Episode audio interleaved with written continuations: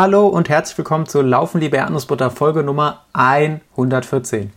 Äh, wir sind quasi im, wenn wir erstmal überlegen, was wir machen müssen, dann fängt die Folge richtig gut an. Wir sind quasi, haben erstmal eine Weile gebraucht, um im Geiste uns vollständig zu regenerieren nach der sehr intensiven, aber wie, wie wir finden und ihr hoffentlich auch findet, sehr, sehr interessanten Folge 113 zum Thema Regeneration.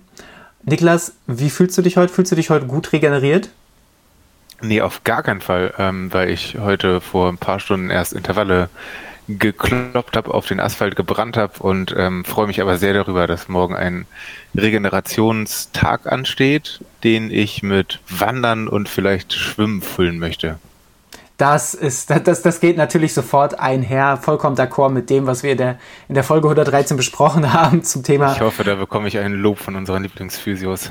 Aber ich habe es auch noch nicht gemacht und ähm, ehrlich gesagt, Running Gag ähm, seit sehr viel, seit sehr langer Zeit ist, ähm, dass ich mir vornehme, schwimmen zu gehen und seit Wochen, wenn ich so Termine habe oder irgendwie was einkaufen will, was in der Nähe vom Schwimmbad ist, nehme ich immer die Schwimmsachen in den Rucksack und seit Wochen fahre ich diese scheiß Badehose durch Siegen spazieren und habe dann immer doch keinen Bock, schwimmen zu gehen.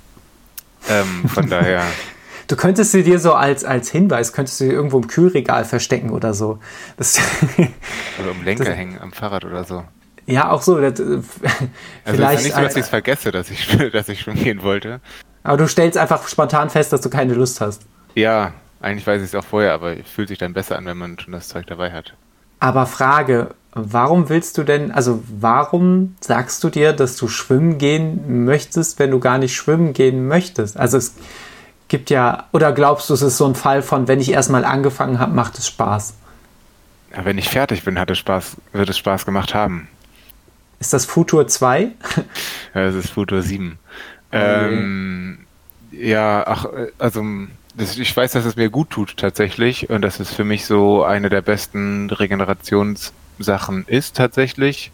Aber es noch mehr als bei, bei Laufen oder anderen Sachen gibt es eine ganz schöne, äh, muss ich mich da ganz schön zwingen, gerade wenn es ein bisschen kälter ist, ähm, da hinzugehen und da in das kalte Wasser reinzuspringen und wenn man, also wenn man seine erste Bahn geschwommen ist, finde ich es eigentlich immer ganz in Ordnung, aber ja, da gibt es doch viele Schritte, die man vorher machen muss. Hm. Ich habe morgen auch Ruhetag und mein Regenerationsprogramm wird da, da äh, so aussehen, sich derart gestalten, wollte ich sagen, dass ich morgen einfach aus dem Büro nach Hause gehe und mich auf die Couch lege und mich aufs Wochenende freue. Und hoffentlich esse und sehr gut schlafe. Das ist mein Regenerationsprogramm äh, für morgen.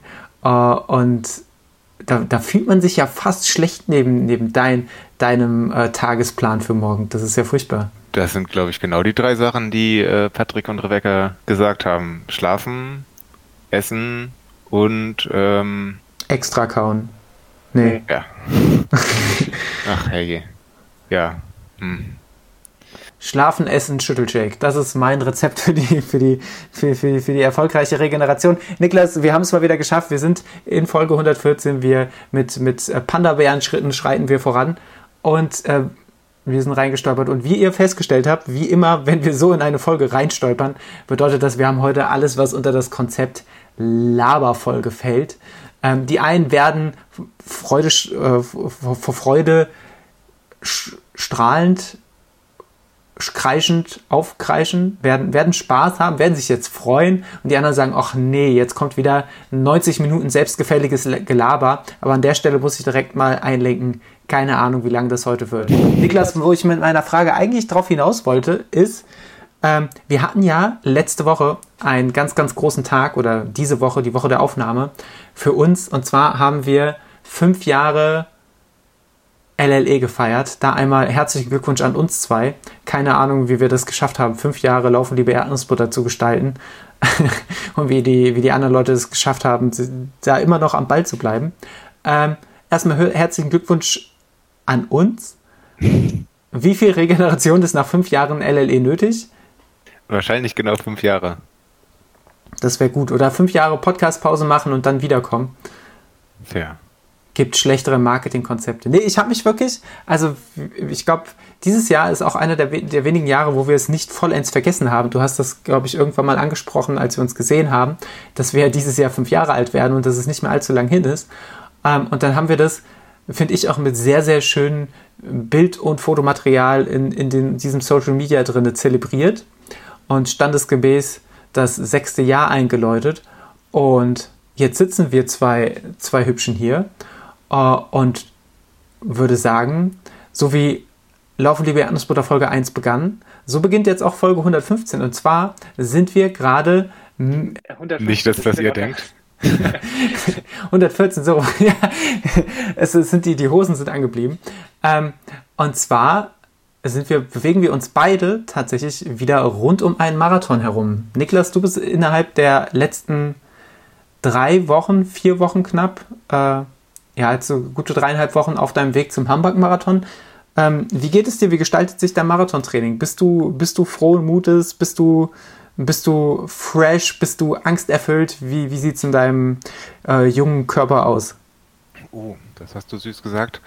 Ähm, ach, tatsächlich alles davon. Also frohen Mutes, aber auch angsterfüllt. Ähm, alles so ein bisschen und tatsächlich sehr, sehr phasenhaft. Also ähm, ja, einzelne Läufe, wo ich denke, warum habe ich mich, habe ich mir da nicht direkt Sub 3 vorgenommen und andere Läufe, wo ich äh, unter anderem auch dann schon mal zwischendurch schienbeinbedingt denke, vielleicht das Ganze doch abblasen und nochmal ein halbes Jahr nicht laufen.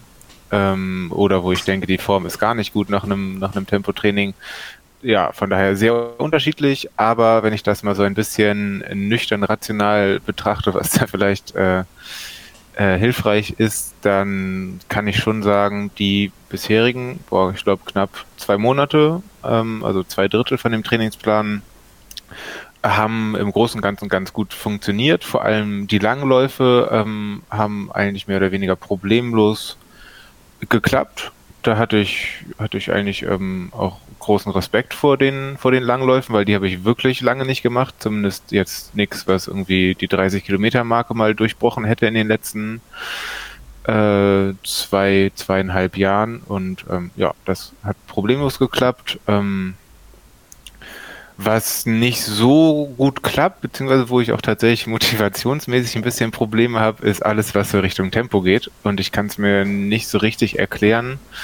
Ähm, ich habe ja schon gesagt, heute stand das Tempotraining an. Ich hatte einfach gar keinen Bock. Ähm, und ja, habe mir dann gedacht, man könnte so ein Tempo, äh, so ein Marathon ja auch mal laufen, ohne, ohne Tempotraining zu machen. Hast, hast, du, hast du dir schon mal überlegt, rund um deine Tempotrainingsstrecke zu überlegen, was du einkaufen gehst und dir deine Laufschuhe in den Rucksack zu packen? ah, das wäre eine Idee. hm, ja, ja, wäre eine gute Idee. Ähm, nee, meistens ziehe ich es dann doch durch. Also ich, äh, so oft ist es jetzt nicht vorgekommen, dass ich, äh, dass ich da eine spontane Planänderung gemacht habe. Ähm, genau, es gab auch schon Tempoeinheiten, die einfach nicht ganz so schnell funktioniert haben, wie ich mir das vorgestellt habe. Ähm, andererseits gab es auch viele gute. Von daher, keine Ahnung. Ich denke, das Ganze wird gut laufen. Ähm, ich habe mir ja auch, äh, wie ich hier schon mehrfach gesagt habe, nicht so eine feste Zeit vorgenommen, beziehungsweise auf keinen Fall so äh, verbissen wie vor zweieinhalb Jahren äh, mir die Sub 3 vorgenommen, sondern ich bin wirklich sehr, sehr froh, wenn ich ins Ziel komme. Wenn das, äh, ne, ich sag mal keine Zeit, wenn das in einer guten Zeit ist, dann äh, freue ich mich umso mehr und ähm, ich freue mich, wenn ich, wenn ich unverletzt bleibe und ähm, ja, das ist so, so der Stand und tatsächlich ähm, müsste ich mir ja jetzt demnächst mal tatsächlich eine feste, mehr oder weniger feste Pace überlegen, mit der ich dann in den Marathon gehen möchte, denn ist ja nicht verkehrt, wenn man sich zumindest was vornimmt und das versucht dann auch halbwegs konstant zu laufen und sich jetzt in den nächsten Wochen noch mal ein bisschen an diese Pace zu gewöhnen. Ähm, ja, das steht jetzt so als nächstes noch an. Hm, also wie, wie wichtig ist dir diese, dieses, ähm, dieses Pace-Einschleifen? Weil ich merke zum Beispiel, für mich ist das, ist das elementar und war ganz, ganz sicher auch einer der Faktoren, weswegen zum Beispiel damals der Münster-Marathon für mich so, so gut lief. Ich hatte da, glaube ich, auf den ersten wie den zweiten Halbmarathon, glaube ich, fast, wenn nicht sogar genau auf die Sekunde die, dieselbe Pace. Äh, und was für mich eigentlich immer so ein Indiz ist für wirklich perfekt durchgezogen und am Ende konnte ich auch einfach nicht schneller. Das war wirklich das Maximum. Da dachte ich so, das ist ja eigentlich die perfekte Renneinteilung plus das, das, das Einschleifen der, der Wettkampf-Pace äh, hat ganz gut geklappt. Ich kenne aber auch viele Athleten, Athletinnen, die das gar nicht machen und trotzdem sehr, sehr gut und kontinuierlich ihre Wettkämpfe laufen. Wel welchen Stellenwert hat das in deinem Training? Äh, also ich finde das tatsächlich auch relativ wichtig und habe das auch von äh, vorherigen Wettkämpfen, äh, also sowohl Marathons als auch kürzere Sachen, schon teilweise exzessiv diese Race Pace geübt, so dass man sie dann wirklich aus dem Schlaf konnte und ähm, also auch fürs Tempogefühl einfach wichtig, dass man irgendwann auch äh, ohne Uhr, falls man ohne Uhr laufen gehen würde, aber sowas machen nur Verrückte, ähm, ohne Uhr diese, diese Pace laufen könnte, mehr oder weniger zumindest. Äh, beißt sich jetzt gerade so ein bisschen mit meinem großen Unwillen zu Tempotraining, weil dafür müsste man ja aus der Komfortzone raus. Ähm, deswegen habe ich jetzt noch nicht so noch nicht so viel gemacht, aber ähm, ja, du hast mich erinnert, dass ich es machen sollte. Aber Läufe mit Endbeschleunigung hattest du, oder? Hast du die Endbeschleunigung denn ähm, dann auch in der, in der Marathon-Pace, äh, die du die dir anstrebt? Mhm, also habe ich tatsächlich auch nur einmal gemacht, als du dabei warst. Äh, wollte ich mal vor dir angeben. ähm, bisher sonst noch nicht so genau. Und das war, das war in der ungefähr das, was ich mir vorgenommen habe. Ja, das ist so zwischen 4,25 und 4,30 ungefähr. Und es hat bei diesem Lauf cool. aber äh, ganz gut geklappt. Das war ein 34 Kilometer Lauf. Ähm, und ich weiß gar nicht, zwei oder drei Kilometer Endbeschleunigung habe ich da gemacht und das drei waren es, genau, das äh, ging ganz gut. Und ja, genau, gerade nach so einem, am Ende von so einem langen Lauf ähm, finde ich das auch sehr gut fürs, für Selbstbewusstsein, dass man weiß, dass man auch nach zweieinhalb, drei Stunden Laufen nochmal Tempo bringen kann. Voll, oder ich meine, auf der einen Seite, ich habe schon oft die, die Argumentation äh, gehört, gerade von Leuten, die vielleicht selber noch nicht auf dem Marathon trainiert haben ähm, oder, oder noch keinen ambitionierten Marathon gelaufen sind, was ja nicht weiter schlimm ist, aber mir ist da häufig schon die Argumentation begegnet im Sinne von, äh, wer, warum soll denn das ein Problem sein, wenn ich 42 Kilometer in dem, sagen wir mal, 430er Pace laufen will? warum dann dürfte das ja kein Problem für mich sein, nach 30 Kilometer nochmal drei Kilometer in der Pace zu laufen. Äh, und auf dem Papier mag das vielleicht sogar logisch klingen, aber die Praxis, das wissen wir beide, ist ganz anders. Allein das, das Verhältnis zwischen lockerer Dauerlauf-Pace, Long-Run-Pace dann die Steigerung und dann hat man ja auch einfach schon die müde gelaufenen Beine. Das ist schon so, so Endbeschleunigung oder auch, auch Tempoblöcke in seinen, seinen langen oder in seinen ruhigen Longruns. Das ist schon einfach auch eine, eine irgendwie schöne, ehrliche, aber auch sehr hinterlistige Tücke, die man sich da ins Training bauen kann. Voll. Aber ich habe tatsächlich, wenn ich da mit Leuten drüber gesprochen habe, eher so ge davon gehört und auch von mir selber, bevor ich das das erste Mal ausprobiert habe, eher so ein bisschen ängstlich nach dem Motto, ähm, kann ich nach 30 Kilometern überhaupt noch Tempo bringen? Ist das denn gut? Bin ich dann nicht schon so kaputt? Und wenn ich dann noch drei oder ich kenne das sogar auch noch aus früheren Trainingsplänen, dann fünf Kilometer in Marathon-Tempo, mhm ähm, macht mich das dann nicht zu platt, wenn ich am nächsten oder übernächsten Tag vielleicht wieder normal in die Trainingswoche einsteigen will und äh, reicht das nicht, wenn ich das dann am Wettkampftag mache.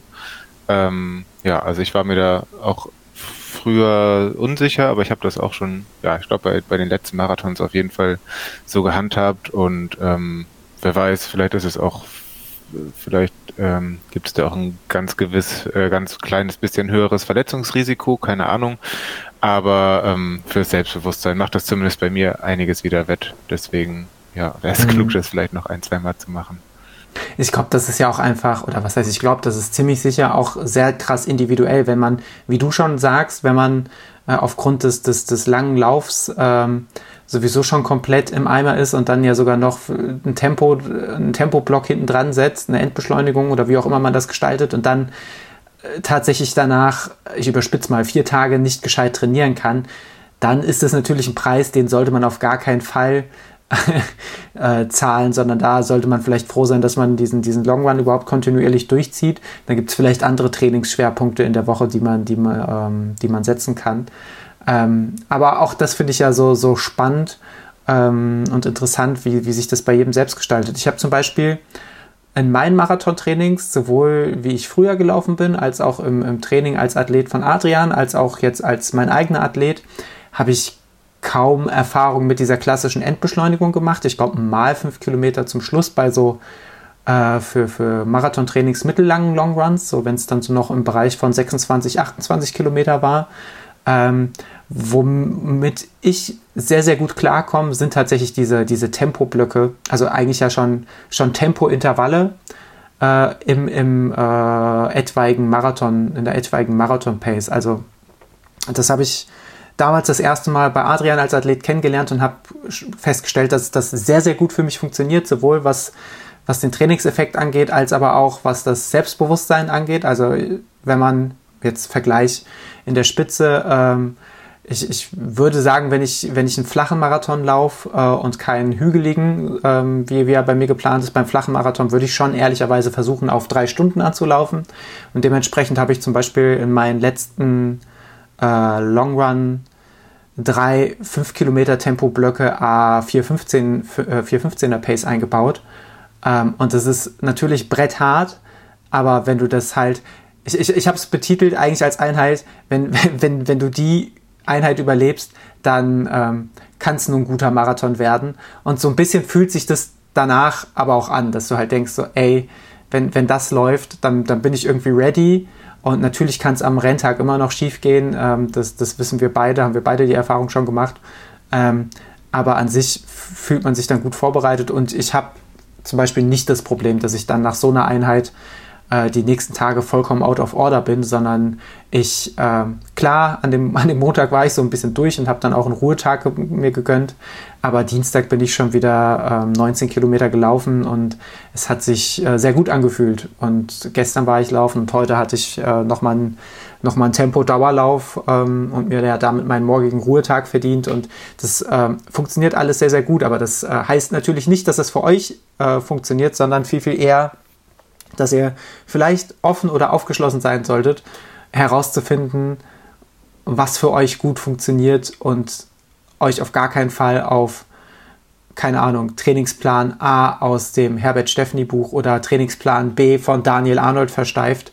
Äh, wenn ihr merkt, das funktioniert nicht, dann müsst ihr natürlich, seid ihr dazu angehalten, so, boah, was eine lange Herleitung, seid ihr dazu angehalten, äh, euch, euch auszuprobieren und zu schauen und zu gucken, wo, wo ihr vielleicht bei euch noch rausholen könnt. Sei es, äh, das könnt ihr allein machen, das könnt ihr mit Unterstützung von Trainer, Trainerinnen machen oder äh, durch Recherche, was es so für Ideen in Trainingsplänen gibt.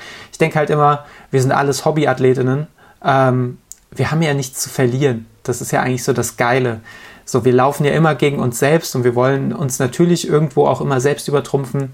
Ähm, aber ja, so die Vorbereitung an sich ist ja eigentlich das, was uns am meisten beschäftigt und ist ja einfach pures Gold wert und da können, da können wir ja nur lernen.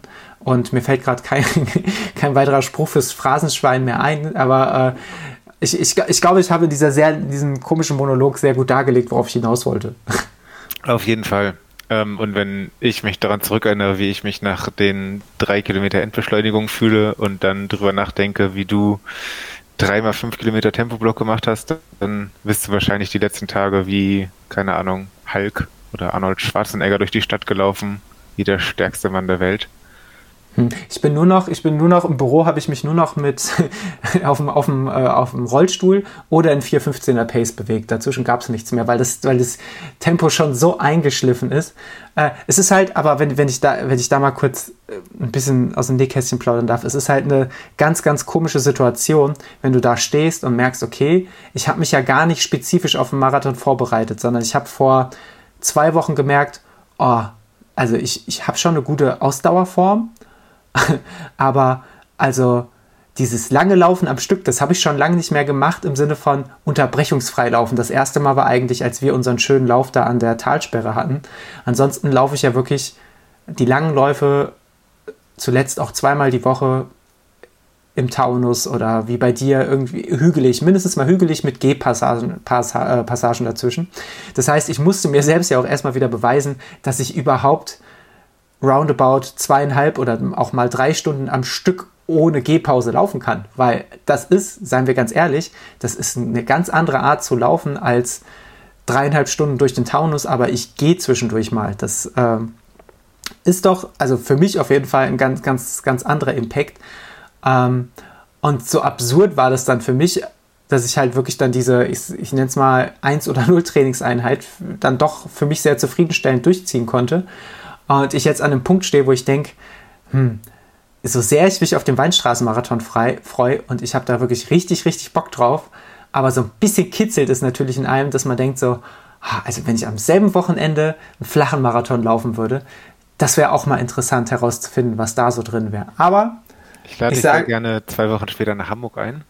Da war, ich hatte geahnt, dass du das sagst, aber ich, ich glaube, dass äh, das ist dann doch ein bisschen, selbst für, meine Verhältnisse, ein bisschen äh, zu großkotzig, da dann zwei Wochen später den nächsten schnellen Marathon zu laufen. Ähm, aber das, das Problem in Anführungszeichen kenne ich auf jeden Fall auch. Ähm, ich habe auch mehrere Läufe, lange Läufe im Wald gemacht, ähm, wo man zwangsläufig, äh, zwangsläufig, haha, mal gehen muss. ähm, genau, und dann die Frage, kann man das bei einem, bei einem flachen Marathon dann trotzdem äh, ja, auf die Straße bringen? Deswegen die Frage an dich, der Weinstraßenmarathon, der ja in zehn Tagen ungefähr stattfindet. Genau, ich glaube, zehn Tage sind Perfekt. Ähm, gibt, wie, der ist ja hügelig, wie hügelig ist der? Ist, sind da so steile Passagen, dass du voraussehen kannst, dass du gehen werden musst oder ähm, planst du das durchzulaufen? Weißt du das? Also ich bin die Strecke ja schon mal gelaufen, ich kenne die ja noch von 2018. Äh, seitdem hat er auch nicht mehr stattgefunden, weil er nur alle zwei Jahre stattfindet und wir haben ja zufälligerweise seit zwei Jahren Pandemie. Ähm, also der, der ist hügelig, aber da ist jetzt kein, kein, kein Berg dabei, dass man irgendwie gehen müsste, sondern es sind halt Anstiege äh, und vor allem hinten raus sind, werden sie ein bisschen häufiger auftauchen, was die Strecke so ein bisschen fies macht. Aber es ist jetzt nie sowas, dass man sagt, da bräuchte man jetzt, also sag ich jetzt aus meiner, aus meiner, aus meiner Perspektive, wenn ich einen guten Tag habe, müß, müsste ich da keine Gehpausen machen. Das sind jetzt auch nicht irre viele Höhenmeter. Ich glaube, ich hatte damals auf, auf meinem Lauf so irgendwas zwischen 500, 600 Höhenmeter. Das ist nicht die Welt, aber es ist eben auch kein flacher Innenstadtmarathon, sodass ich ähm, schon sagen muss, dass es da jetzt doch ein bisschen arrogant wäre von mir zu sagen, da laufe ich auch auf drei Stunden an. Ähm, was halt schwierig ist bei dieser Strecke, ist, dass du prinzipiell schon auf der, auf der ersten Hälfte äh, ein bisschen mehr abwärts läufst als auf der zweiten. Sprich, im Umkehrschluss machst du am Ende, äh, gegen Ende des Marathons, läufst du halt nochmal ein bisschen, bisschen hügelig bergauf.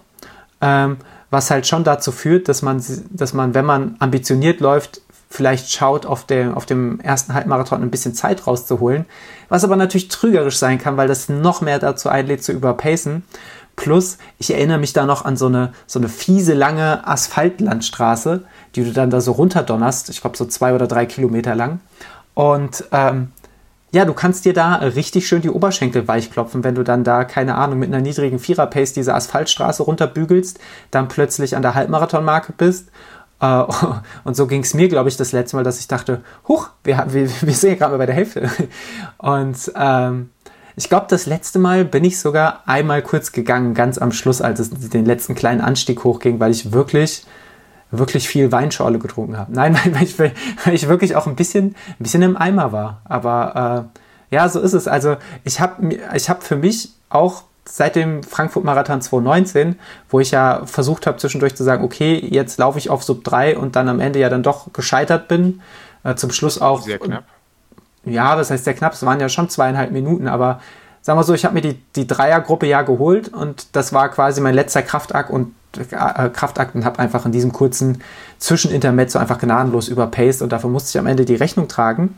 Ähm, Was aber auch gar nicht so schlimm war, weil ich sage nach wie vor, die, dieses Gefühl in einem, in einem schnellen Straßenmarathon hatte ich noch nie. Das war einfach ein richtig tolles Gefühl, weil sich das wirklich wie, wie Wettkampflaufen angefühlt hat. Ich war wirklich vollkommen im Modus und es war so eine ganz bewusste Entscheidung zu sagen, die hole ich mir jetzt. Und ich, mir war klar, dass das durchaus auch eine schlechte Entscheidung sein kann und dass ich gnadenlos zerschelle, aber das habe ich ganz bewusst in Kauf genommen und hatte auch am Ende kein Problem damit, mich dann durchkämpfen zu müssen. Und ich habe ziemlich krass gekämpft.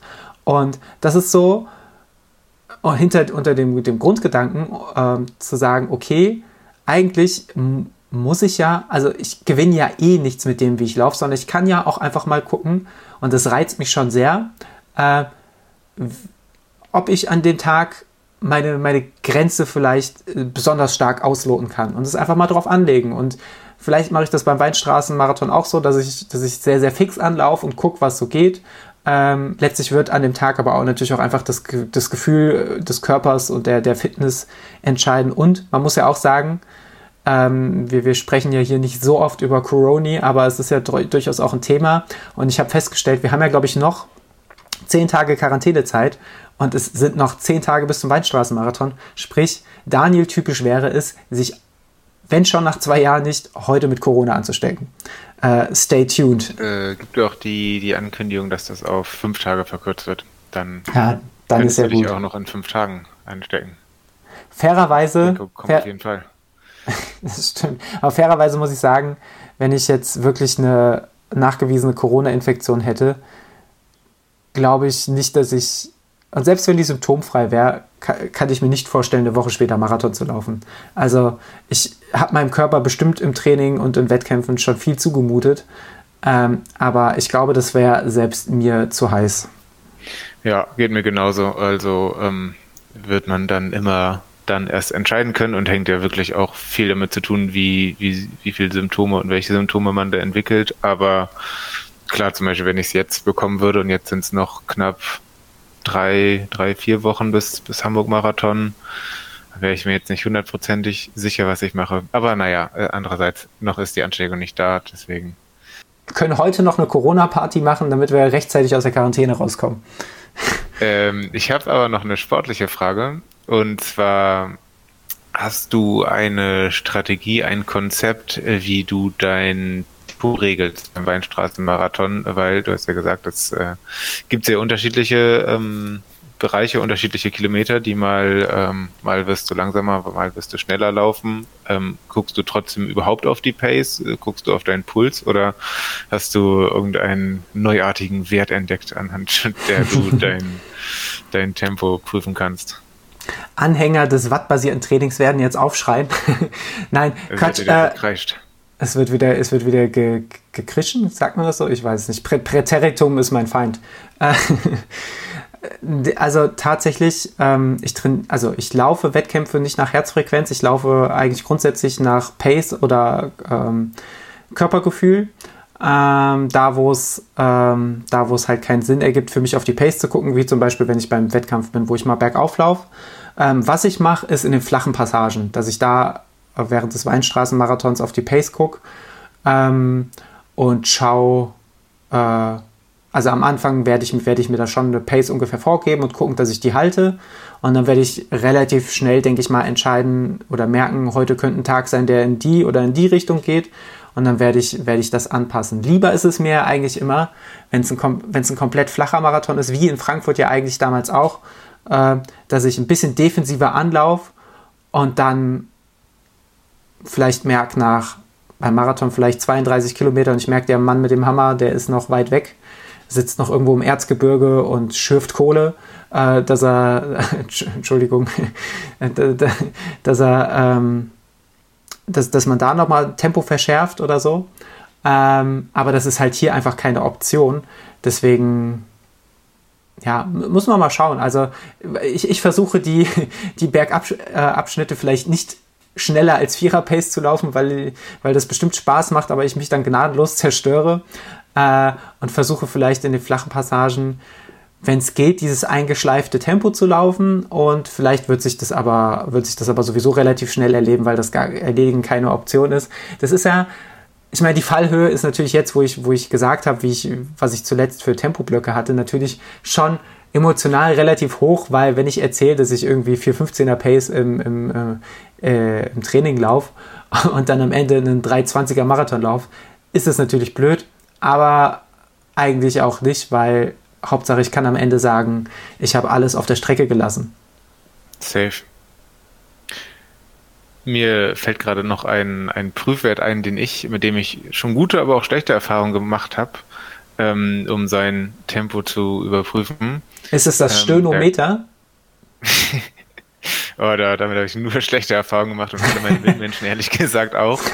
Aber um schon ein bisschen vorwegzugreifen von meinem äh, sehr kurzen Wettkampfbericht, der gleich noch kommen wird, von einem 10-Kilometer-Lauf, äh, an dem ich teilgenommen habe. Und zwar die Gruppe um einen herum in der man startet oder die man vielleicht auf den ersten zwei, drei Kilometern merkt, dass man irgendwie immer die gleichen drei Leute vor sich und drei Leute nach sich hat, plus minus. Ähm, habe ich, ja, wie gesagt, gute und schlechte Erfahrungen mitgemacht. Schon auch sehr gute, wo das dann die ganze Zeit so geblieben ist. Und ähm, ja, jetzt bei dem angesprochenen 10-Kilometer-Lauf äh, lief das auch so ganz gut, dass ich mich so richtig doll an Leute dranhängen konnte und ähm, boah, vielleicht sogar vom Windschatten profitiert habe, wer weiß.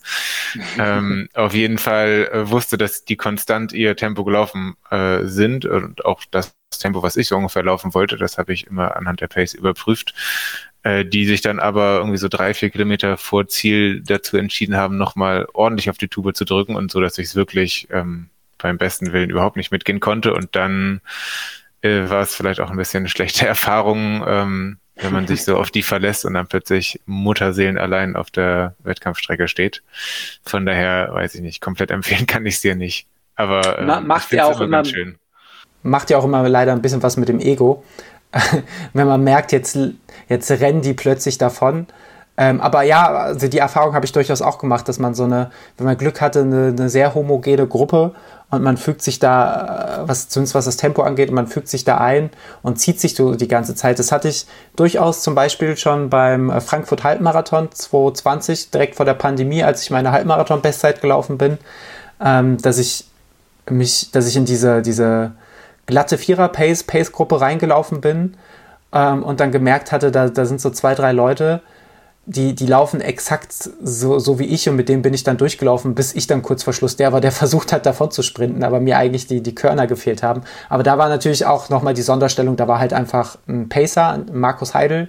Äh, Grüße gehen raus. Ein, ein, ein sehr, also wirklich der beste, ich habe mich gerade die Woche mit Lisa noch drüber unterhalten, der beste Pacer, den ich bisher hatte, weil er wirklich super konstant gelaufen ist äh, und weil er auch äh, sehr, sehr gut die Leute am Ende noch motiviert hat. Ähm, und er hat, hat natürlich absolut die Erfahrung und ist auch ein extrem guter Läufer und das, das hat er einfach wirklich sehr, sehr gut gemacht. Ich glaube, wir beide kennen die Horror-Stories über Pacer, die überhaupt nicht ihre Pace treffen. Und deswegen habe ich auch so Schiss bei einem großen Marathon. Ich glaube, beim Weinstraßenmarathon wird es auch keine Pacer geben. Aber äh, bei so einem großen Marathon, ich würde mich nicht trauen, mit so einem Pacer mitzulaufen. Also auch beim Frankfurt-Marathon 2019, du bist ja, glaube ich, bis du leider aussteigen musstest, die ganze Zeit vor dem Pacer gelaufen, oder? Ja, weil ich so Angst vor der Walze hinter mir hatte. Ver Verstehe ich, aber die, diese Pace-Gruppe ist ja auch losgerannt, hatte ich den Eindruck. Und ich bin ja nachher in diese Gruppe reingelaufen und da waren auch echt einige so am Ende. Und wenn man mal kurz geschnackt hat, zumindest da, wo das noch ging, haben wir schon mitgekriegt, so, yo, die, die haben uns schon auch ganz schön durch, durchs erste Drittel, äh, durch die ersten zwei Drittel gezogen und am Ende quasi so, ähnlich wie meine Trainingseinheit vom Sonntag, wer, wer das überlebt, der schafft auch Sub 3. Das, das, war, das war wohl der Ansatz für, für die ersten 30 Kilometer von dem Pacer da. Ja, also ich habe auch einen, einen Heidenrespekt oder einen Heidelrespekt vor, oh vor PacerInnen, aber ähm, ja, ich habe auf jeden Fall Geschichten gehört von Leuten, die einfach viel zu schnell losgeballert sind, beziehungsweise ich habe es auch, auch live gesehen bei, bei Wettkämpfen, aber auch äh, Leute, die einfach losgebummelt sind oder halt zwischendurch halt irgendwie sich verrannt haben im wahrsten Sinne des Wortes und wenn man sich darauf verlässt, ist es natürlich schade. Andererseits gibt es natürlich auch nicht die, die Garantie, dass das klappt, ist ja auch klar. Und man ist irgendwie auch selbst ein bisschen zumindest äh, dafür verantwortlich, was man für ein Tempo läuft. Ähm, deswegen, ja, ich würde jetzt, wenn ich mir, wenn ich zum Beispiel das nächste Mal es wirklich drauf anlege, Sub 3 zu laufen, würde ich mich zumindest nicht auf so eine Gruppe verlassen. Ob das so klug war, damals in Frankfurt mich äh, paar hundert Meter vor die Sub-3-Gruppe zu stellen, sei auch nochmal dahingestellt, weil das dann doch, weil mein Tempo dann doch auch ein bisschen schneller als Sub-3 war und ähm, ob das gut ist, weiß ich nicht. ja, mal gucken. Vielleicht einfach hinter der Sub-3-Gruppe einreihen und dann bei Kilometer 40 drüber springen. Auf der anderen Seite ist es halt genau das, was ich, was ich vorhin gesagt habe. Deswegen an der Stelle würde ich mir gar keinen Vorwurf machen, sondern ey, es ist halt ein Versuch wert. Und im Nachhinein, so im Zweifel weiß man halt, dass man zu, zu ambitioniert war.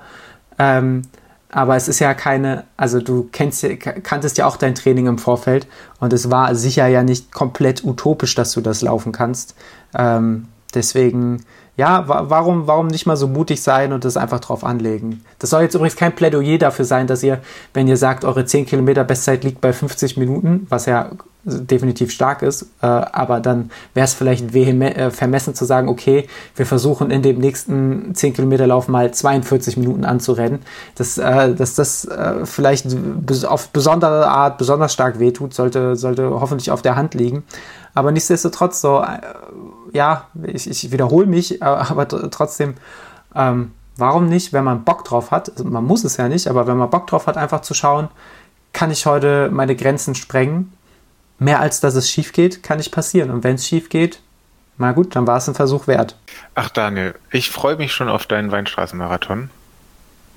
Ähm, ein letztes Thema dazu vielleicht, oder ich, ich wollte das Thema nicht abbrechen, vielleicht hast du noch ganz viele, Entschuldigung, tut mir leid, vielleicht hast du noch ganz viele Unterthemen zum Weinstraßenmarathon, ähm, aber Stichwort Wetter, ab wie viel Grad gefriert Weinschorle? Oh, das ist ein, ganz, spannend, weil ähm, ich glaube, Weinschorle gefriert gar nicht mal so schnell. Aber mir ist aufgefallen, lieber Niklas, wir nehmen jetzt heute am Donnerstagabend auf. Schon in der Nacht heute, von Donnerstag auf Freitag, ist für Frankfurt Schneefall angekündigt, beziehungsweise von Freitag auf Samstag noch ein bisschen mehr. Jetzt habe ich heute schon Bilder bekommen aus Hamburg äh, von, von Zügen, die eingestellt worden sind und richtig, so, so richtig Hamburger Schnee. Der, der, der Kutter ist vereist quasi. Die Krabben, die Krabben konnten sich mit letzter Not und Schneeschippen irgendwie an, an ins, ins Iglo verziehen. Und äh, ja, das ist schon, ist schon aufregend. Auf der anderen Seite sagt der Wetterbericht, dass es genau zu diesem Sonntag, wo der Marathon potenziell stattfindet, gerade wieder 20 Grad sind. Und also, das ist auch wieder, ich würde mich nicht als wetterfühlig bezeichnen, aber das ist auch schon wieder, ich bin gespannt, wie mein Körper das adaptieren wird, weil, also ich habe ja so mein Softspot für schnelle Läufe liegt ja eher irgendwo bei, es ist ja schon noch knackig kalt. Also so, ich laufe bei 8 Grad oder 10 Grad, laufe ich ja schon auch besser als bei 25 Grad.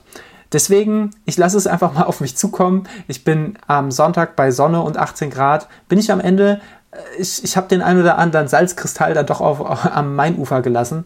Äh, deswegen, keine Ahnung. Ich, ich versuche diesmal das, das Weinschorle trinken auf jeden Fall nicht während des Laufs durchzuführen, weil ich glaube, das war aus jedem Aspekt, außer der Motivation, nicht so klug. Okay, okay. Ich bin sehr gespannt. Apropos nicht so klug. Das, das ist vielleicht generell auch, auch mein, mein Part im Podcast, deswegen habe ich Fragen. Du hast an einem, und jetzt schlagen wir den Bogen, an einem Radweglauf teilgenommen. Wie häufig, wie häufig wurdest du von der, an der Strecke angepöbelt, dass du auf dem Radweg läufst? ähm, ich überlege gerade, der Radweg war, wenn ich das richtig im Kopf habe, nicht polizeilich gesperrt oder so. Da waren sicherlich so Schilder, hier bitte jetzt mal nicht Fahrrad fahren, weil Veranstaltung. Ähm, es war ein ja, normal breiter Radweg, vielleicht ein bisschen breiter, als man das jetzt aus der Großstadt ähm, kennt abgetrennt von der Straße und so weiter. Ähm, aber es waren schon so zwei, drei Leute, die da mit ihren Hunden Gassi gegangen sind. Und da muss ich sagen, ist nicht perfekt. In hohem Tempo, in, mit Leine und Mensch dran reinzulaufen. Vor allem, es war auch eine Wendepunktstrecke, sprich, ähm, ja. Eine, äh, bitte, was war es? Eine Wendehundstrecke? Funny. ah. Ach, herrlich. Ja, du siehst, äh, Wendehundstrecke, beide, beide Seiten des Radwegs waren belegt mit LäuferInnen und ähm, ja, und äh, sehr vielen Hunden, drei Stück an der Zahl insgesamt. Ähm, wie dem auch sei, es war schön, es waren zehn Kilometer, es war äh, ein Wettkampf, davon gab es ja jetzt auch nicht so viele die letzten Jahre, ist bekannt. Takt. Und ähm, ja, ich fand's geil. Ich habe mir ähm, vorgenommen, äh, so ungefähr 39 Minuten und 10 Sekunden zu laufen. Da wurde ich auch ein bisschen für ausgelacht, dass man so ungefähr sich so eine krumme Zeit vornimmt. Aber 39 werden vermessen, 40 wären mir äh, für den Trainingszustand zu wenig und dann ähm, war es die 39,10, die ich mir vorgenommen habe, beziehungsweise vor allem die, die Pace dahinter. Und es ist eine 39,11 geworden. Also ähm, ja, kurz überlegt, auf jeden Fall. ob ich mich über die Sekunde aufrege, habe es gelassen und habe mich im Ziel sehr gefreut.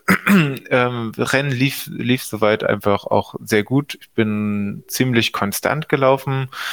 Ähm, der letzte Kilometer war der schnellste, das sehe ich sehr oft bei Leuten, bei denen ich äh, sehr genau Strava-Wettkämpfe analysiere und so. Ähm, ich kriege das sehr selten hin. Ich weiß nicht, ob ich das jemals hinbekommen habe, dass der letzte der schnellste war. Meistens ähm, verhau ich mein, verpulver ich mein Pulver schon vorher auf der Strecke, wie auch immer. Ähm, genau. Es gab ein Kilometer, wurde auch direkt angemerkt vom lieben Markus. Liebe Grüße. Ähm, Kilometer sieben, der war deutlich langsamer. Ich glaube 15, 20 Sekunden langsamer als das, was ich sonst gelaufen bin. Und ähm, der Markus hat direkt vermutet, dass es eine Schnürsenkelpause war. Das kann ich ihm nicht verübeln, dass er diesen Gedanken hatte und hätte ich wahrscheinlich auch gedacht, wenn ich es nur so bei Strava gesehen hätte. Ähm, so ganz genau kann ich es nicht sagen. Also die Schnürsenkel waren es nicht. Ich habe extra die, die Schuhe mit dem Bohrverschluss ohne Schnürsenkel gewählt, um ein paar Sekunden gut zu machen. Erster Wettkampf seit drei Wettkämpfen ohne Schnürsenkelpause, glaube ich. Shoutout an mich. Ähm, und das Verrückte war, dieser Kilometer sieben ging sogar ein kleines, kleines bisschen, zumindest auf dem Radweg, bergab. Äh, ich glaube, dass das Problem tatsächlich war, und da haben wir es wieder mit der Gruppe, dass ähm, das ziemlich genau der Punkt war, an dem die Gruppe, an die ich mich lange dran gehabt habe, an dem die weggelaufen ist von mir und ja, ich nicht, nicht gesehen habe, dass ich da irgendwie hinterherkomme und dann war ich tatsächlich relativ verloren und hatte keinen kein, kein Ankerpunkt, niemand, auf den ich irgendwie zulaufen konnte, paar Sekunden oder paar Meter gut machen konnte und ähm, dann konnte ich leider die Pace nicht so halten. Bisschen schade, aber ähm, ja. Mal gucken. Passt schon. Ich bin auf jeden Fall ähm, sehr zufrieden. War eine gute, gute Generalprobe. Wenn auch relativ früh, dann jetzt zwei Monate vor Marathon war das. Ähm, ich habe, glaube ich, wenn ich das richtig im Kopf habe, auch keinen Wettkampf mehr bis zum Marathon geplant. Ähm, ja. Krass, die, die Katze hat gerade auch noch einen Privatwettkampf geplant. Ja, voll. da wird nochmal richtig aufgeräumt. Nee, richtig, richtig geile Zeit und das beschreibt ja deinen Weg, ähm, den du ja, den du ja die ganze Zeit kontinuierlich beschreitest, äh, ja auch einfach nur so sofort, ne? Von dieser kontinuierlichen Formsteigerung, die sich ja sowohl darin äußert, dass du, dass du deine Longruns gut äh, packst und immer weiter aufbauen konntest, als auch, dass du auch einen richtig schnellen, richtig tollen Zehner laufen konntest. Jawohl, ich habe direkt mal Runners World, noch im Ziel, glaube ich, Runners World ähm, Zeitenhochrechner angeschmissen. Runners World hat da sehr gute Angebote, ähm, wo man dann mal sich seine Marathon-Pace äh, raussuchen kann, wenn man die 10 Kilometer Zeit eingibt und ja, hat sich gut angefühlt. Stand, oh, das stand leider dann nur auf der Runners World Seite und nicht auf meiner Uhr. Oh, das mache ich auch direkt mal. Runners World Pace Rechner oder was? Ja, irgendwie so in die Richtung. Guck mal, dann sagen wir mal, was ich habe ja schon, also ich habe ja wirklich schon sehr viel gerechnet in letzter Zeit und mir die verschiedenen Prognosen angeschaut, weil ich natürlich auch einfach ähm, ein Trottel bin. Und deswegen muss ich natürlich auch im Nachgang dieser Folge auch diesen Pace-Rechner einfach wieder ausprobieren. Es geht nicht anders. genau. Ihr seid verantwortlich für mein, für mein äh, Versagen im Marathon. Ja, hast du irgendwelche Schlüsse, die du, die du noch aus, aus diesem Radweglauf ziehst? Oder noch irgendein oder, oder äh, irgendein Hund noch äh, hoffentlich nicht verletzt, vielleicht nur ein Hundehalter umgerannt? Oder war das im Großen und Ganzen einfach nur ein richtig toller, erfolgreicher Samstag? war ein, war ein erfolgreicher Samstag. Ähm, nee, ich glaube, keine weiteren Schlüsse. Ähm, Hamburg-Marathon ist dann ja auch sehr, sehr anders. Der ist dann einfach viel, viel größer, weniger Hunde wahrscheinlich. Ähm, Sagst du. Ist, also in Hamburg gibt es den einen oder anderen Hund. Lieber Niklas, du hast, ich hoffe ja, also das soll übrigens äh, überhaupt nicht untergehen. Ich finde das wirklich, das, ich bin ja, neige ja immer dazu, so sarkastisch und ironisch zu sein, aber ich finde das wirklich ganz unironisch, eine richtig, richtig tolle Zehnerzeit. Äh, und ich glaube, so unfassbar weit ist das von deiner, von deiner äh, Bestzeit deiner ehemaligen auch nicht mehr weg, oder? Ähm, Dankeschön. Und ähm, nö, tatsächlich so 20, 25 Sekunden, glaube ich. Das ist ganz gut. Sau stark. Könnte man ähm, mal was Lustiges draus machen. I see. Ähm, Niklas, ich würde gerne zum nächsten Punkt überleiten und zwar würde mich mal interessieren, weil du hast hier so einen, einen interessanten Punkt auf die Liste gesetzt. Wie, wie warst du denn bei dem Radweglauf gekleidet? Also einen Helm wirst du wahrscheinlich nicht aufgehabt haben. Ähm, ich hatte meine Hundeleine dabei. Sehr gut.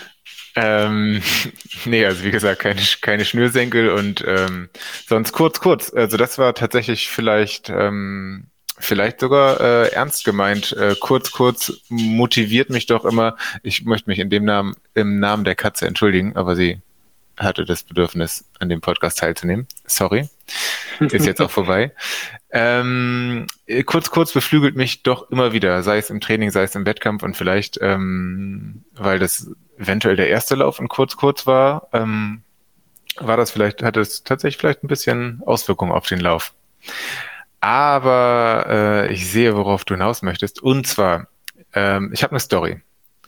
Ich war am Wochenende in Hamburg und ähm, war auch mal wieder ein bisschen laufen dort an der Alster und so weiter. Und ich habe interessante Beobachtungen gemacht, nicht nur im Kontext mit Laufen, aber auch im Kontext mit Laufen. Und zwar, ähm, ja, war ich an einem Sonntagnachmittag bei Sonnenschein an der Alster. Klar, einfach irre voll sehr viele Leute, die spazieren, sehr viele Leute, die laufen und das ist ja auch sehr cool. Ähm, ich bewundere da übrigens auch Leute, die da sehr schnell laufen und Tempotraining machen, zum Beispiel an der Alster habe ich auch einige Leute gesehen, ist wirklich gutes Training für den nächsten Hindernislauf. ähm, weil so breit sind die Wege da auch nicht. Ähm, Nächster Crosslauf, äh, nächste Crosslauftraining an der Alster auf jeden Fall. auf jeden Fall.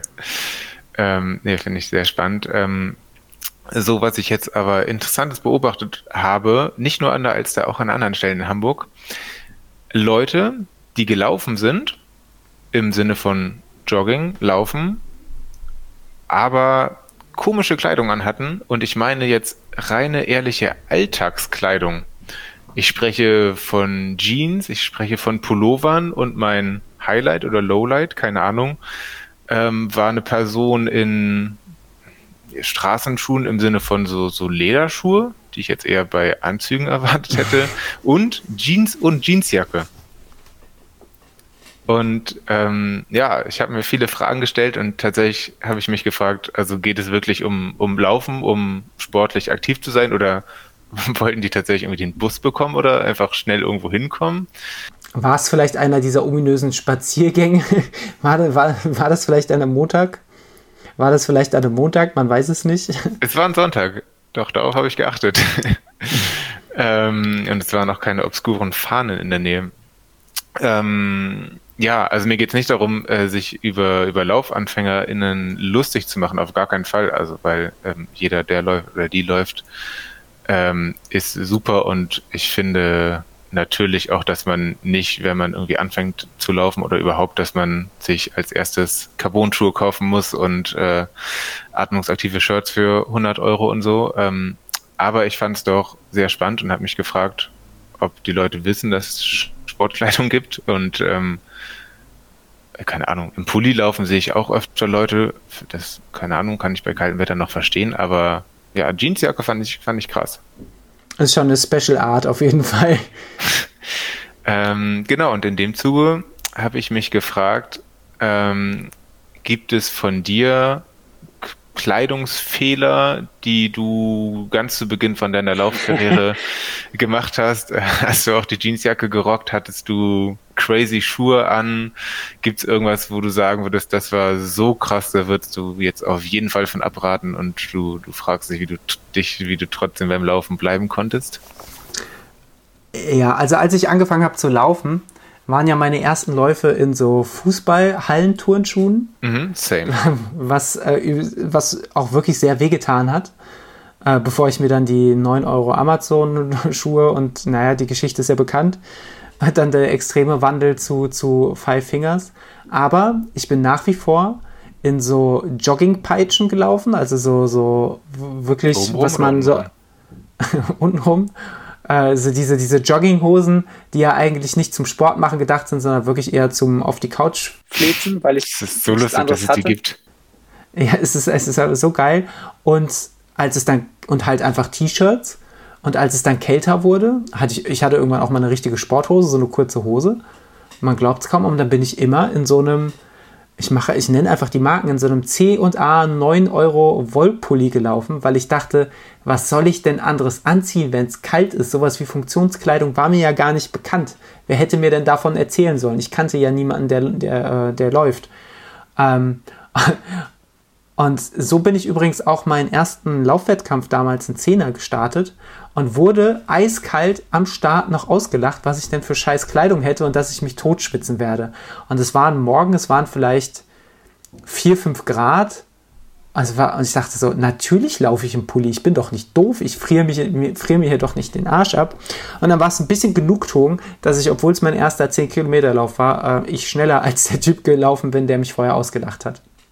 Aber er hatte zumindest insofern recht, ich habe mir wirklich richtig, richtig doll den Arsch abgeschwitzt. Fair. Hattest du irgendwie so, so Anwandlungen? Ähm, oder gab es sowas für dich nicht? Also äh, doch, auf jeden Fall. Ich bin auch länger in Pullis gelaufen, wobei ich das, wie gesagt, gar nicht so, so irre schlimm finde. Und äh, später gab es ja sogar von, von Willpower so äh, Pullis, wo die auch damit werben, dass man damit laufen kann. Und das habe ich auch bei, bei sehr kaltem Wetter gemacht und das ging auch. Also lieber laufe ich ohne Pulli, aber ähm, fand ich auf jeden Fall machbar. Ähm, genauso wie du habe ich auch die so, also so Hallenfußballschuhe gerockt mhm. bei den bei den ersten Versuchen des sogenannten Rauchlaufens. KennerInnen wissen Bescheid. Ähm, und ich bin auch relativ lange in Baumwollshirts gelaufen ähm, mangels Alternativen, sonst manchmal auch äh, in Fußballtrikots, die ich zuhauf noch hatte. Shoutout Schalke 04. Ähm, wobei, ja, waren meistens auch nicht die ganz originalen Trikots und dann nicht aus dem allerbesten Stoff. Und ähm, auch jetzt habe ich ein, zwei Original-Fußballtrikots, finde ich tatsächlich nicht die besten Trikot, äh, nicht die besten beste Obermaterial zum Laufen, aber ist ja auch nicht zum Laufen gedacht, sondern zum deutscher Meister werden. Shoutout FC St. Pauli. ähm, ja, ich erinnere mich an eine Sache in meinem allerersten Lauf, ja, da war ich erst ein, bin ich erst ein paar Monate gelaufen, ähm, an der Alster im Baumwollshirt und zack, laufe ich ins Fotoshooting rein. Ähm, da waren nämlich Leute von der Runners World, da haben wir sie wieder, werden nicht gesponsert, klar. Ähm, die, die haben jedes Mal so eine Seite, wo die, glaube ich, einfach irgendwie Leute ansprechen und fotografieren und die zu einem Thema fragen. Und ich meine, das war sowas wie, äh, ja, was, was findest du am Laufen besonders toll oder sowas? Und dann wurde ich fotografiert und habe irgendwas Komisches in die Kamera gesagt. Und das heißt, dann warst du in so einem Heft drin mit deinem, mit deinem hübschen Gesicht? Und mit meinem hübschen Baumwollshirt vor allem, aber ja. Stark. Weißt du noch, wann, in welchem Jahr das war, in welcher Ausgabe? Ich muss sofort investigativ tätig werden. Äh, Sommer 2014 dürfte es gewesen sein. Ähm, ich habe auch eine Idee, wo ich da nochmal an ein Foto rankommen könnte, vielleicht. Vielleicht ähm, finde ich das und hau das in den Blogpost rein. Lieber Hörer, liebe Hörerin, an dieser Stelle solltest du Zugriff haben auf das Runners World Archiv. Bitte Einsendung an die im, im Impressum genannte Nummer äh, ihr, ihr würdet auf jeden Fall auch einen kleinen Dank bekommen. Ich hoffe, ich habe keine Kippe in der Hand auf dem Foto. Das wäre meine. Ich, ich, bin fest davon ausgegangen, dass du irgendwie noch so eine Fluppe im Mundwinkel hast. Äh, ja, äh, ja, mal gucken. was wir da noch so rauskriegen. Aber ja, so war's, so war's gewesen und sonst ähm, fallen mir jetzt gerade keine, keine super großen Fails ein, aber es gab sicherlich welche. Mhm. Also ich, ich sehe das ja tatsächlich ähm, relativ häufig, gerade wenn es so, wenn so die Laufsaison startet, sage ich mal, oder wenn es sehr kalt ist. Wenn es sehr kalt ist, kann ich das noch nachvollziehen, weil viele einfach diese wintertaugliche Funktionskleidung nicht haben. Und dann sehe ich häufig Leute in der normalen Winterjacke irgendwie durch den Wald joggen, was ja auch, also ich finde das ja null verwerflich. Es sind ja gerade so diese ganzen äh, North Face, Patagonia, Winterjacken, die die Leute so haben, weil in Deutschland jeder, der eine Winterjacke kauft, die, die kein Mantel ist, ist ja mittlerweile irgendwo fast schon eine Funktionsjacke. Das ist ja irgendwie so ein, äh, wenn die Leute, die alle in North Face rumrennen, auch an den Berg gehen würden, dann haben wir ein richtiges Problem. ähm, aber die Leute haben die Sachen ja eh zu Hause. Äh, und ja, mein Gott, letztlich ist es doch auch ein, Sportequipment und dann, dann wäschst du das Ding und kannst es halt weiterverwenden. Aber es ist halt natürlich schon auffällig, wenn ich äh, meine dicke Winterjacke anhabe und dann joggen gehe. Ähm, aber ja, so, solange es funktioniert. Äh, und selbiges, finde ich, sieht man auch immer so gerade jetzt zu der Zeit. In den letzten zwei Wochen hat sich doch das häufigeren Mal die Sonne gezeigt und die Leute haben Bock auf Sport gehabt, was ja total geil ist. Äh, und die Leute haben dann auch mal wieder die, die Jogging-Schuhe geschnürt und sind an die frische Luft gegangen. Und eben auch Leute, und das ist ja auch überhaupt nicht schlimm, äh, die eben keine hunderte von Euro in ihre Funktionsbekleidung gesteckt haben, sondern einfach Bock hatten, laufen zu gehen. Und ich finde, ich, natürlich, wenn da jetzt jemand in Lack oder Lederstiefeln und äh, Jeansjacke mir entgegenrennt, da würde ich auch eher denken, Mensch, ich glaube, der hat einen Termin oder ist auf der Flucht oder beides, keine Ahnung. Haftrichter, der wartet, Amtsgericht, ich weiß es nicht. Ähm, aber letztlich so, ich finde es eigentlich immer cool, wenn ich jemanden sehe, der so mit seiner Kleidung eigentlich so überhaupt nicht dem entspricht, wie wir uns als vermeintliche PrototypläuferInnen äh, kleiden, sondern halt eben, jo, dann zieht er halt die, die irgendeine kurze Hose an und irgendein Baumwollshirt und läuft los und letztlich führt mir das immer vor Augen, wie bescheuert das an manchen Stellen ist, was wir so an High-Equipment Sportklamotten immer rumfliegen haben. Wenn du dir anguckst, so die am Sonntag wieder ganz viele Leute in ihren 200 Euro Skinfit-Anzügen gesehen, die da durch die Gegend eiern und ich denke so, ey, an sich ein T-Shirt, in dem ich mich nicht totschwitze, reicht ja auch, gerade wenn das Wetter beständig ist, gerade wenn es jetzt äh, aber auch nicht mehr so kalt ist, dass du dir vielleicht bei einem, bei einem angeschwitzten T-Shirt irgendwie den Tod holst, ähm, denke ich, muss man auch nicht immer irgendwie, ja, muss, muss man auch nicht alles überdramatisieren und letztlich ist es ja nur laufen. Logisch in unserer Kategorie, wenn wir so lange unterwegs sind, dann ist es schon auch richtig und wichtig, dass man guckt zu optimieren und dass man vielleicht schon auch ein T-Shirt anzieht, was so ein bisschen Schweiß von der Haut abtransportieren kann. Äh, oder Klamotten anzieht, die, die nicht allzu sehr reiben, wenn man da irgendwie drei Stunden durch die Gegend eiert. Ähm, aber äh, ja, so an sich, wenn, es ist immer noch nur Laufen. Es ist für mich Vielleicht deswegen auch der schönste Sport der Welt, weil es ja in seiner Ursprungsform ja auch der simpelste Sport der Welt ist. Du, also ich, ich muss ja nur einen Fuß vor den anderen setzen und eigentlich ja nur Schuhe anziehen, die mir taugen. Und der Rest ist ja einfach nach Belieben. Verrückt. Ich glaube, das war das, was ich in der Runners World geschrieben habe. Nämlich, das Geile an Laufen ist, dass es so einfach ist und dass man nur ein Baumwollshirt und eine Hose und vielleicht noch Schuhe braucht. Und ähm, das würde ich auch immer noch so unterschreiben. Minus Baumwollshirt. Mhm. Manchmal, manchmal liebe ich das ja auch im Sommer, so T-Shirts, die ich richtig schön finde, aber wie, wie die meisten Menschen auf der Welt, auch wenn ich mich versuche beim Kaufen zu beschränken, ich habe einfach viel zu viele T-Shirts und dann denke ich so, ey, beim Laufen, das Laufen ist ja so äh, das Non-Plus-Ultra an Me-Time. Mehr, mehr kann ich mich nicht um mich selbst kümmern, als wenn ich laufen gehe. Ich genieße das und dann finde ich es doch auch einfach mal geil, gerade im Sommer, wo man, finde ich, auch bei seinem normalen Dauerlauf, der, weiß ich nicht, um eine Stunde rum ist, da kann ich auch mal ein Baumwollshirt anziehen, das tut mir jetzt nicht weh. Und dann ziehe ich auch einfach mal ein T-Shirt an, auf das ich einfach Bock habe, weil es geil aussieht oder weil es ein politisches Statement hat oder keine Ahnung, weil ich einen Stinkefinger drauf gemalt habe oder weiß der Geier was.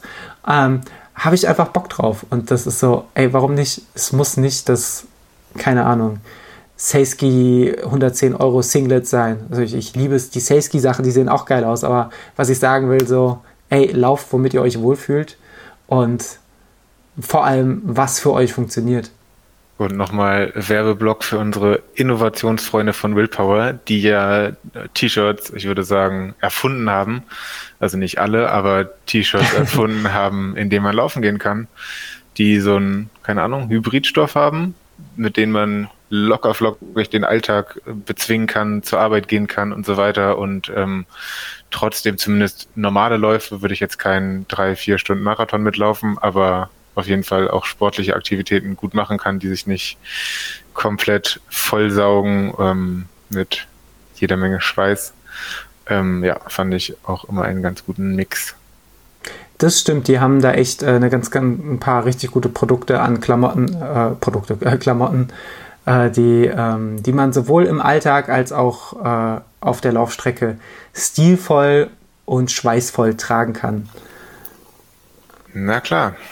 Na klar. Ich habe noch ein kleines äh, Follow-up zu unserer letzten Regenerationsfolge. Du hast es wahrscheinlich schon befürchtet. Und zwar äh, möchte ich einen äh, Podcast-Tipp raushauen. Ich weiß nicht, ob du den kennst. Es gibt den Qu Quarks Science Cops Podcast. Schon mal gehört? Gehört, äh, den Namen aber nicht rein gehört. Ja, das ist ein Podcast, äh, der quasi ähm, dem, dem, dem, demselben Studio entspringt, dem, dem, oder demselben derselben Truppe quasi wie die äh, Sendung Quarks und Co. Die kennen vielleicht einige aus dem WDR und aus der, derselben Redaktionsgruppe, glaube ich, ist äh, der, äh, der Wissenschaftspodcast Quark Science Cops entstanden, der, ich muss zugeben, das Grundformat mit wir verhaften heute den und den, der irgendwie Fake News verbreitet, oder unwissenschaftlichen Blödsinn verbreitet, finde ich ein bisschen fragwürdig, aber der Inhalt ist wirklich jedes Mal sehr, sehr gut, weil die einfach äh, gewissen Mythen und Versprechungen auf die Spur gehen und sagen. Einzige Cops, die ich gut finde. Absolut. Und äh, am Ende folgt auch immer die große Verhaftung. Da ist echt so zu Fremdschämen, wo ich mir denke, vielleicht mache ich den Podcast lieber auf. Aus, aber inhaltlich lohnt es sich wirklich immer. Ähm, und was ich halt so, so charmant finde, dass die nicht von vornherein sagen, das ist alles Blödsinn, sondern dass die wirklich die, sich die einzelnen Thesen und Versprechungen anschauen und dann im Einzelfall sagen, hey, da ist was dran, da ist nichts dran, das können wir nicht beurteilen oder das ist wirklich hochgradig wissenschaftlicher Unfug. Oh, und im gleichen Zuge äh, haben die sich ähm, die äh, Firma Liebscher und Bracht angeschaut, die ja auch mit verschiedenen Versprechungen wirbt, gerade auch was das Thema zum Beispiel äh, Faszientraining und Co. angeht. Da ein kleiner Follow-up zu unserer letzten Folge, wo wir viel über das Thema Regeneration gehört haben. Sei euch der die jetzt äh, derzeit aktuelle Folge der Quark Science Cops über Liebscher und Bracht empfohlen. Hauen wir euch in die Show Notes. Vielen, vielen lieben Dank. So geht's. Reingeknuspert in die Ohren. Absolut. Was wird sich noch reingeknuspert in die Ohren? Der Hybridstoff natürlich. Ah ne, der wird sich anderweitig reingeknuspert. Lieber Niklas, ich habe zwei Songs für unsere Playlist mitgebracht und ich bin schon gespannt, was du für Songs mit, mitgebracht hast, um die in unser Portfolio aufzunehmen. Ich habe einmal mitgebracht, weil, weil sich das momentan sehr, sehr, sehr, sehr danach anfühlt, wenn ich dran denke, dass irgendwie ab Samstag, Sonntag, Montag, keine Ahnung, keine Maskenpflicht mehr herrscht, äh, habe ich mitgebracht von KIZ den Song VIP in der Psychiatrie, weil der, glaube ich, meinen momentanen Gemütszustand einfach sehr, sehr, sehr gut widerspiegelt. Ähm, und von Nougat der Song Blind oder Blind, äh, wobei ich sagen muss, dass ich wirklich fast jeden Nougat-Song der letzten Jahre einfach auf die äh, als Song der Woche nehmen könnte, weil die einfach alle dermaßen überragend sind. Was hast du dabei? Äh, Nochmal danke. Und ich habe mal wieder was mitgebracht von einem Künstler, den ich nicht so ganz gut aussprechen kann. Die Tradition muss beibehalten werden, ähm, aber sicherlich werden ihn alle kennen. Die Rede ist von Stromae, Stromer, Stro hier, Alain Dance und so, der Kollege. Ähm, der hat ein neues Album rausgebracht und ähm, das finde ich ganz großartig und ich habe einen Song oder setze einen Song auf die Playlist. Ich würde sagen, marathon-tauglich oder zumindest lauftauglich. Äh, ist der erste Song vom Album und heißt Invaincu oder so ähnlich, ähm, was übersetze, was heißt wie äh, un, unbesiegt, un, ungeschlagen. Ähm, Genau, finde, kann man gut zum Laufen hören und generell das ganze Album große Empfehlung. Und ähm, dann habe ich gerade als du von deinen Laufanfängen in der Jogginghose äh, erzählt hast, habe ich spontan noch einen zweiten Song raufgesetzt und das ist von Neon Schwarz, der Jogginghosentag. Sau gut. Jogginghose hat mit Joggen nichts zu tun, ist eine Zeile, die ich da nur empfehlen kann. Ja, der kann ich auch einfach nur beipflichten, absolut. Finde ich, sind wieder äh, vier bockstarke Songs für eine bockstarke Playlist. Hits. Ähm, hast, äh, absolut. Hast du dir schon ähm, Gedanken über deine Playlist für den Hamburg-Marathon gemacht oder läufst du ohne Musik? Ähm, ich werde, ich gehe eigentlich davon aus, ohne Musik, also ich würde, glaube ich, gerne mit Musik laufen, aber ich habe keine Lust auf das Handy, denke ich. Mhm. Deswegen werde ich aufs Handy verzichten. Ähm, weil das aber letztes Mal nach dem, nach dem Frankfurt-Marathon, den ich abgebrochen habe, zwischendurch, zwischendrin, äh, werde ich da noch mehr Sicherheitsmaßnahmen treffen. Ich hatte damals mir Franzis Nummer, Handynummer auf die Startnummer geschrieben, hatte aber beispielsweise kein Cent Geld dabei. Ähm, heißt, ich habe irgendwie an so einer Tanke gefragt, äh, kann ich mal anrufen und so. Das war alles höchst nervig. Deswegen würde ich ähm, ja jetzt zum Beispiel eine Maske, auch wenn sie dann wahrscheinlich keine Pflicht mehr ist, und ein bisschen Geld ähm, und verschiedene Handynummern von verschiedenen Leuten aufschreiben für den Fall de, des, für den Fall der Fälle. Äh, am liebsten laufe ich durch. Ähm, deswegen werde ich wahrscheinlich auf eine Playlist verzichten. Wie sieht's bei dir aus?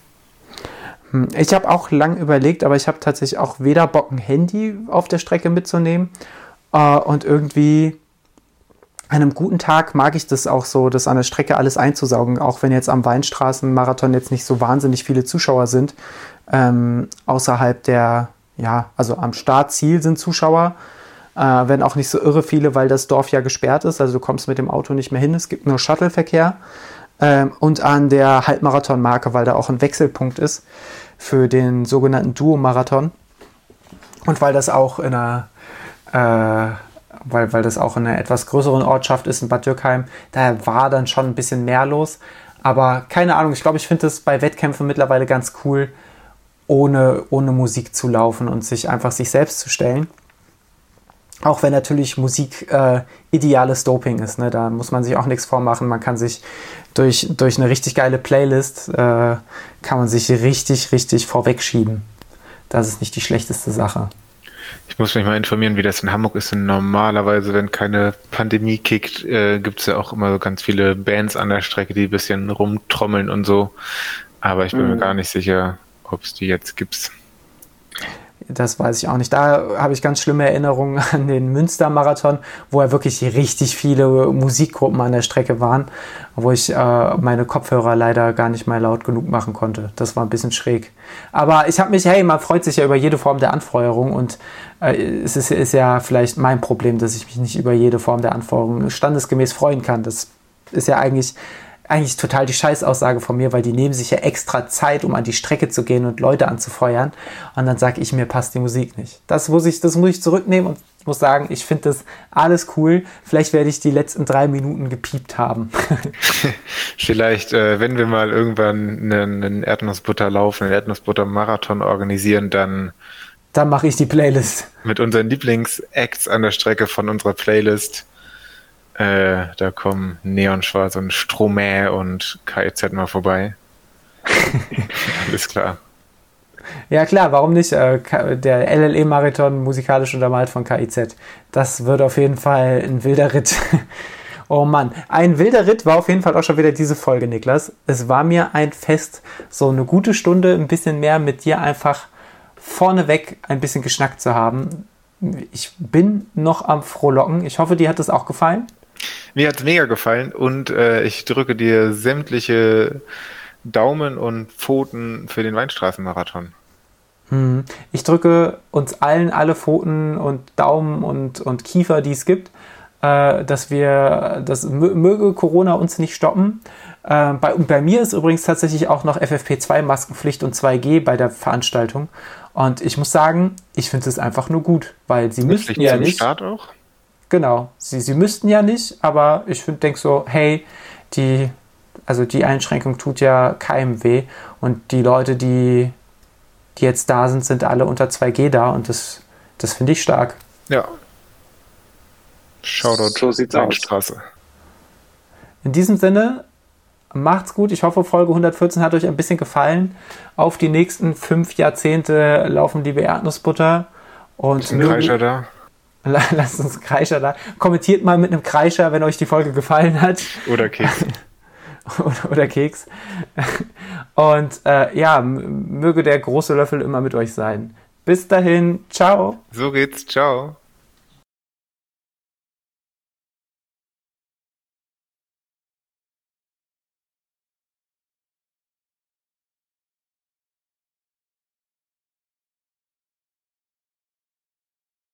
Ähm, ich habe aber noch eine sportliche Frage. Und zwar, hast du eine Strategie, ein Konzept, äh, wie du dein Tempo regelst beim Weinstraßenmarathon? Weil du hast ja gesagt, es äh, gibt sehr unterschiedliche ähm, Bereiche, unterschiedliche Kilometer, die mal, ähm, mal wirst du langsamer, mal wirst du schneller laufen. Ähm, guckst du trotzdem überhaupt auf die Pace? Äh, guckst du auf deinen Puls oder hast du irgendeinen neuartigen Wert entdeckt, anhand der du dein, dein Tempo prüfen kannst?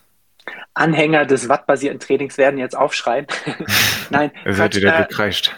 Es wird wieder, es wird wieder ge, gekrischen, sagt man das so? Ich weiß. Ja, Präteritum ja. ist mein Feind. Also tatsächlich, ähm, ich drin, also ich laufe Wettkämpfe nicht nach Herzfrequenz, ich laufe eigentlich grundsätzlich nach Pace oder ähm, Körpergefühl. Ähm, da wo es ähm, da wo es halt keinen Sinn ergibt für mich auf die Pace zu gucken, wie zum Beispiel wenn ich beim Wettkampf bin, wo ich mal bergauf laufe. Ähm, was ich mache, ist in den flachen Passagen, dass ich da während des Weinstraßenmarathons auf die Pace gucke ähm, und schaue, äh, also am Anfang werde ich, werde ich mir da schon eine Pace ungefähr vorgeben und gucken, dass ich die halte. Und dann werde ich relativ schnell, denke ich mal, entscheiden oder merken, heute könnte ein Tag sein, der in die oder in die Richtung geht. Und dann werde ich, werde ich das anpassen. Lieber ist es mir eigentlich immer, wenn es ein, ein komplett flacher Marathon ist, wie in Frankfurt ja eigentlich damals auch, äh, dass ich ein bisschen defensiver anlaufe und dann vielleicht merke nach beim Marathon vielleicht 32 Kilometer und ich merke, der Mann mit dem Hammer, der ist noch weit weg sitzt noch irgendwo im Erzgebirge und schürft Kohle, äh, dass er, Entschuldigung, dass er, ähm, dass, dass man da nochmal Tempo verschärft oder so. Ähm, aber das ist halt hier einfach keine Option.